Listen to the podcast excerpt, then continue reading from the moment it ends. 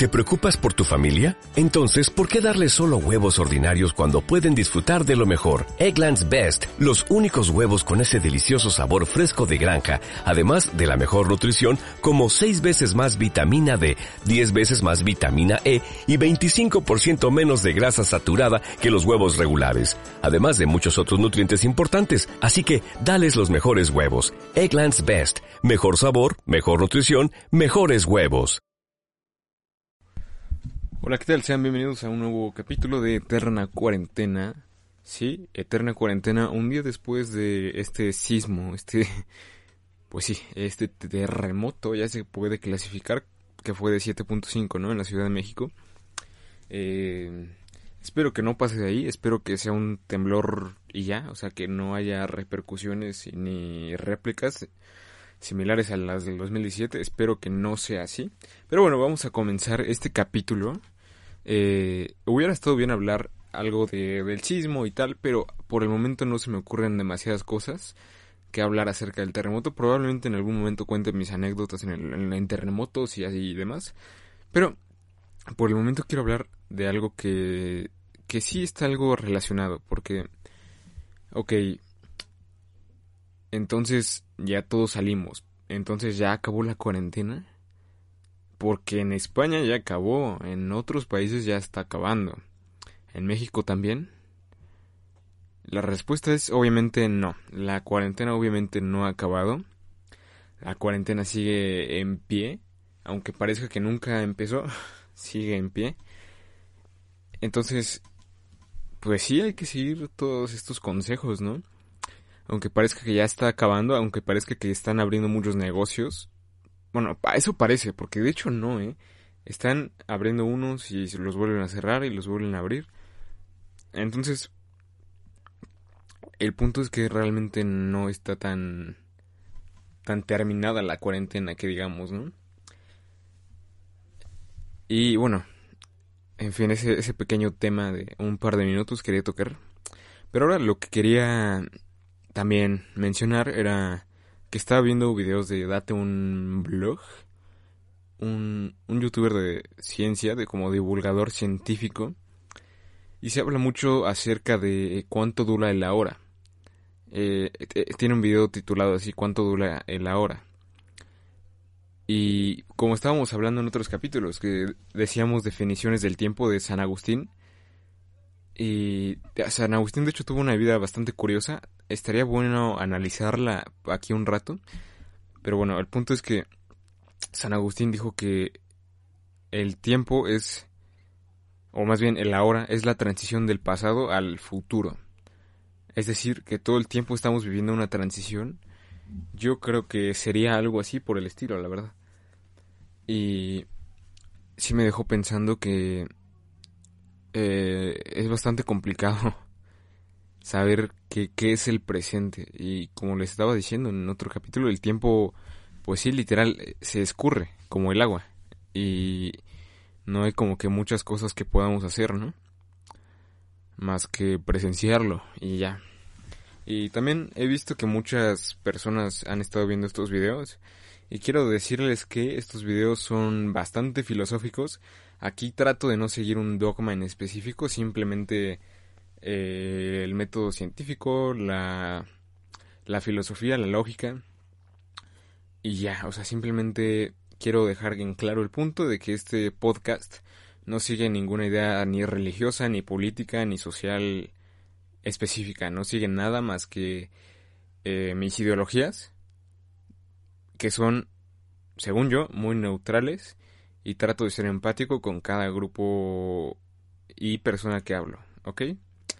Porque eh, estoy seguro de que está llegando mucha, o que podría llegar personas que sí tienen ciertas ideologías religiosas, políticas y demás, sobre todo religiosas, yo creo, es donde tendríamos un, un choque algunas personas, incluso familiares, ¿no?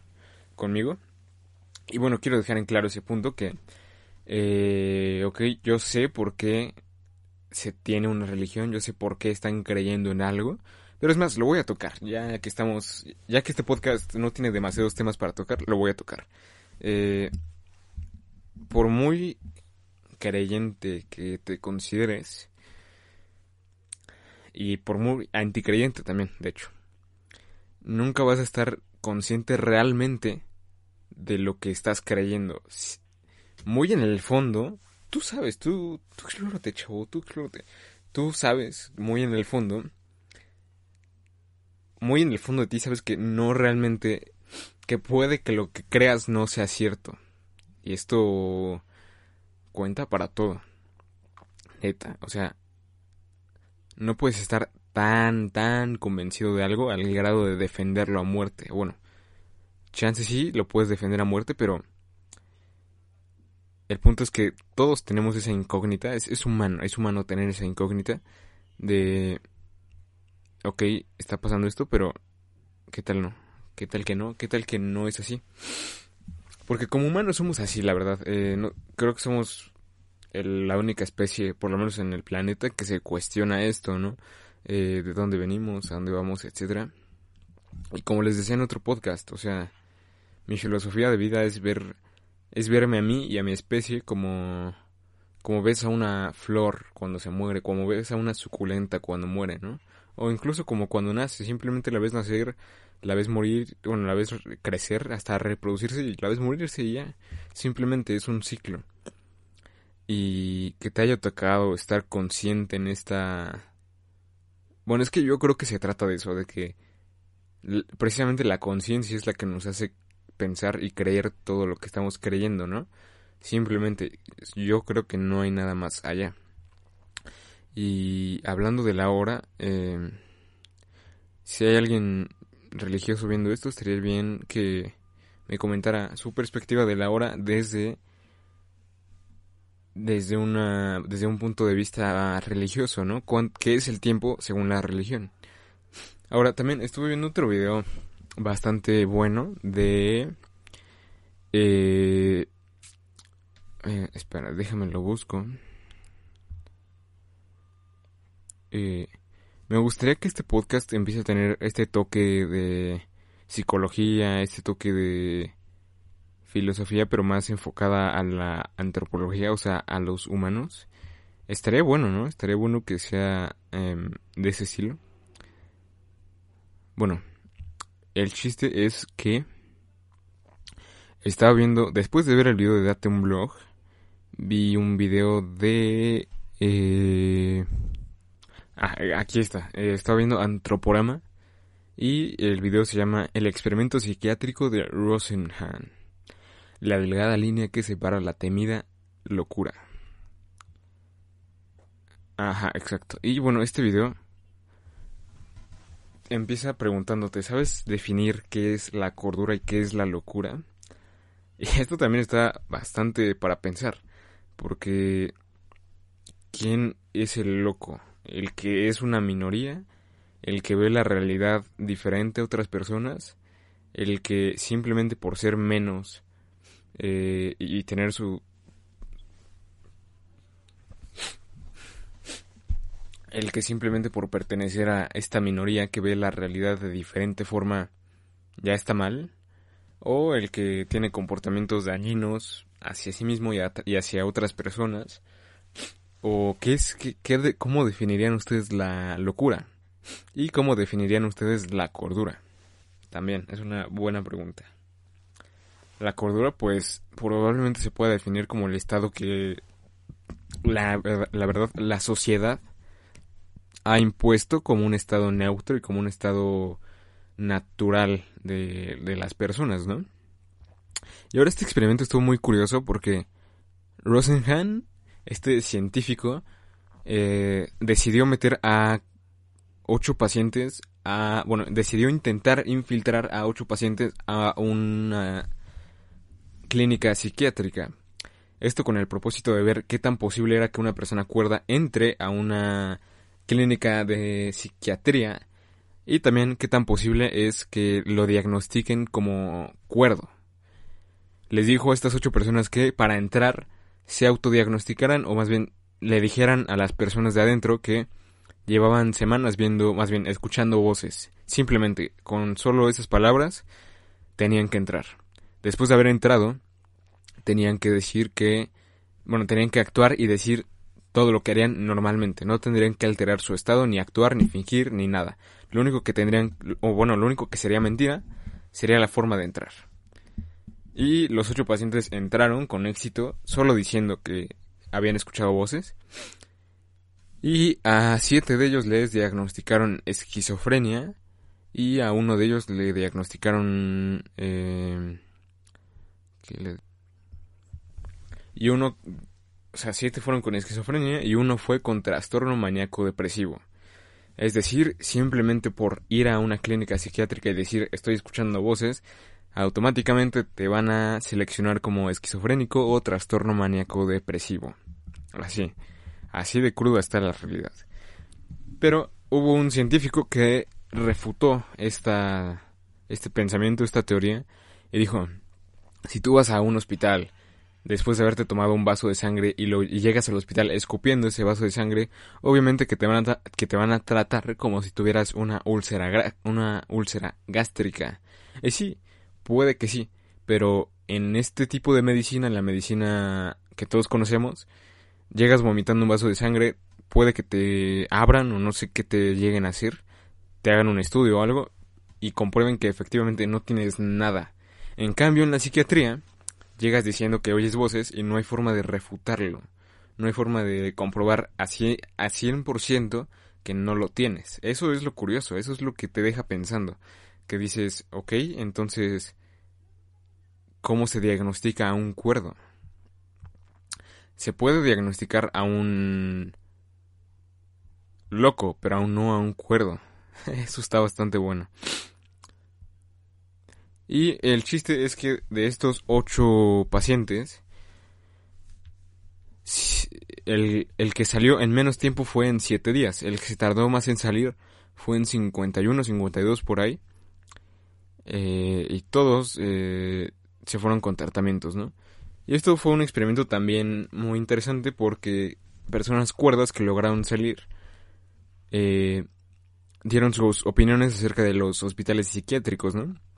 Y las opiniones fueron que básicamente no les ponían atención, que la interacción entre el personal y los pacientes era casi nula. De hecho, creo que les dieron mmm, como 300 pastillas, 600 pastillas en su estancia y se llegaron a, tragar simplemente tres o cuatro porque los enfermeros realmente no les ponían atención. También llegaron a ver que el personal era abusivo con algunos pacientes, con ellos no, pero con algunos otros pacientes sí llegaron a ser algo violentos. Y esto también te deja pensando que no por ser, no por estar mal psiquiátricamente, mal, tienes que, o tienes el derecho de tratar a una persona como basura, ¿no? Eso, eso no está chido y no está bien.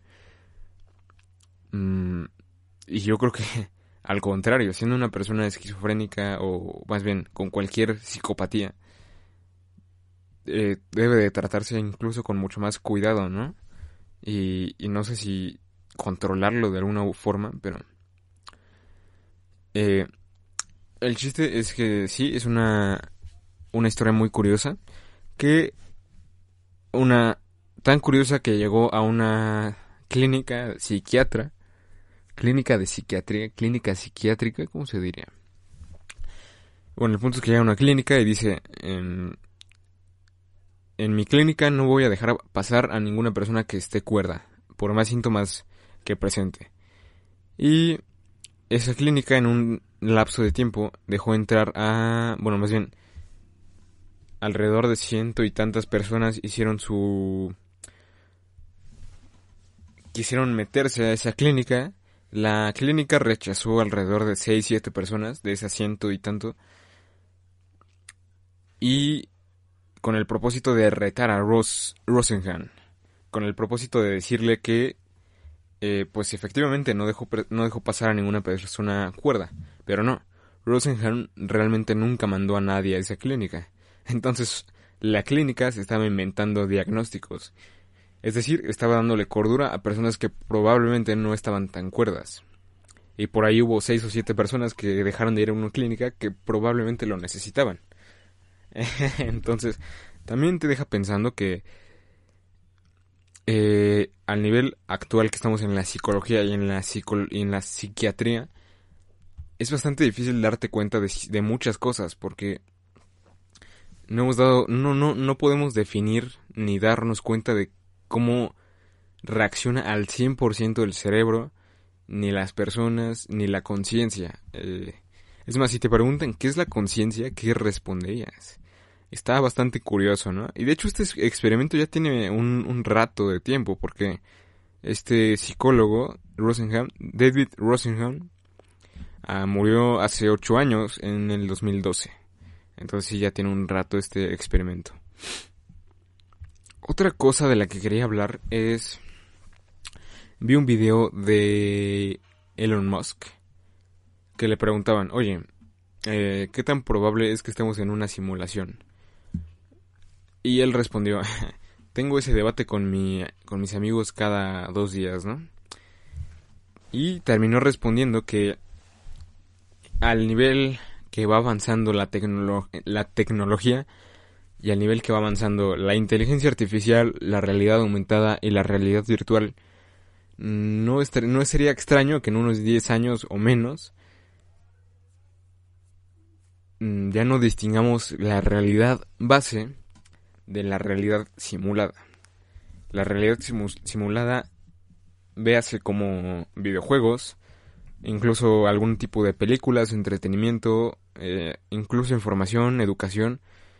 En un futuro ya todo esto va a estar muy curioso. En un futuro, como dice Elon Musk, puede que ya ni siquiera distingamos de nuestra realidad a la realidad simulada. Lo cual hace que eh, bueno, él menciona, si, si se pudiera, si es tan fácil crear una realidad simulada desde una PC, ¿cuántas personas y cuántas PCs podrían abrir diferentes realidades simuladas? Es decir, tienes una realidad base, ¿ok? En esa realidad base vas a abrir millones, miles o lo que sea, millones de, de PCs van a abrir realidades simuladas, ¿ok? Es como cuando abres Sims, ¿ok? Entonces, en esta realidad base donde estamos viviendo, supongamos, abres en un millón de computadoras Sims. ¿En qué universo crees que te tocaría vivir? ¿O en qué realidad crees que te tocaría vivir? ¿En la realidad base? ¿O en esa un millón de, de realidades Sim? es decir, que la probabilidad de estar en una realidad base, según Elon Musk, es de una en un millón, o de una en 10 millones, o en una en mil millones, no sé, depende. Y estaría bastante curioso, ¿no? ¿Ustedes qué sentirían si se enteraran que están en una realidad simulada? ¿Ustedes qué sentirían si estuvieran en una... ¿Ustedes sentirían feos? ¿Qué sentirían? ¿Ustedes qué sentirían? Eh, en mi caso, yo creo que es, es bastante posible, ¿no? Que todo este tiempo estemos viviendo una realidad simulada y literalmente como en Sims, ¿no? O sea, eh, tú ves a tus personajes interactuar entre ellos, y, pero no los entiendes. Puede que algo así esté pasando, ¿no? O sea, porque incluso eh, el mismo brother que les comenté hace un momento de Blog llegó a comentar que el universo sigue propiedades logarítmicas y matemáticas, ¿no? Es decir, que sí se repite como se repetiría en una PC como se repetiría en una realidad simulada. Es decir, que nadie ha negado que estemos en una realidad simulada.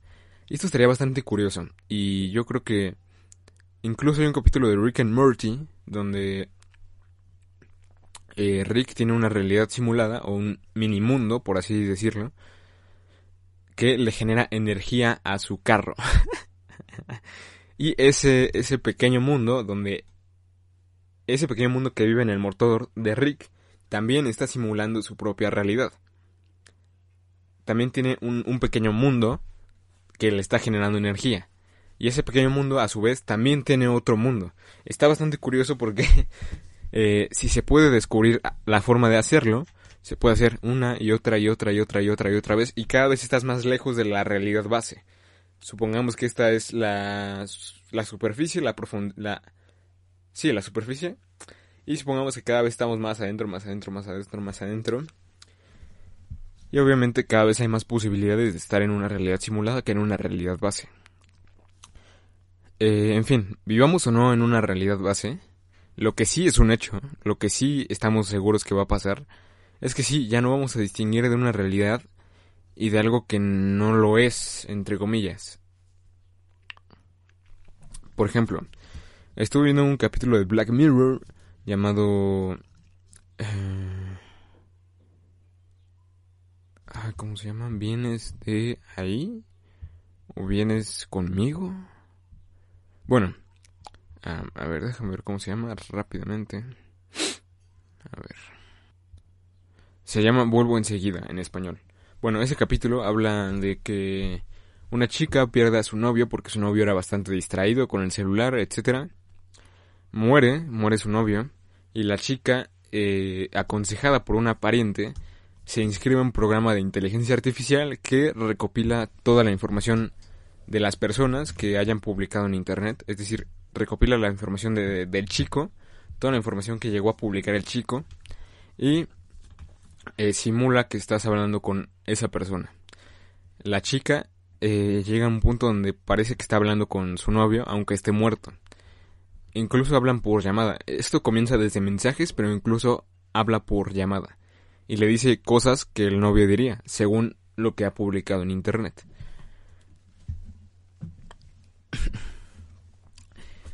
Pero después el episodio eleva su tono y termina diciendo que... Y termina contratando básicamente a una persona. bueno, el punto es que esta chica genera un... básicamente genera una persona desde, desde cero. Eh, gracias a una empresa que hace personas, ¿no? Está bien curioso también este caso. Pero me llama la atención que en un futuro puede que ya no distingamos eh, realmente la realidad de la ficción, ¿no? Pero por el momento sí hay que distinguir la realidad de la ficción y no creernos todo lo que vemos en ciertas en ciertos programas, en ciertas cosillas. Eh, y sí, yo creo que ese es el mensaje que dejo con este podcast. Este aproveche la realidad porque no sabes cuándo va a acabar o si ya acabó. Bueno, eh, sí. Estos días voy a intentar hacer el podcast en vivo, a ver qué tan posible es eso. Voy a, voy a ver si, si es posible lograrlo. Estaría chido, ¿no? Estaría chido que fuera en vivo. Ahorita es lo que voy a intentar.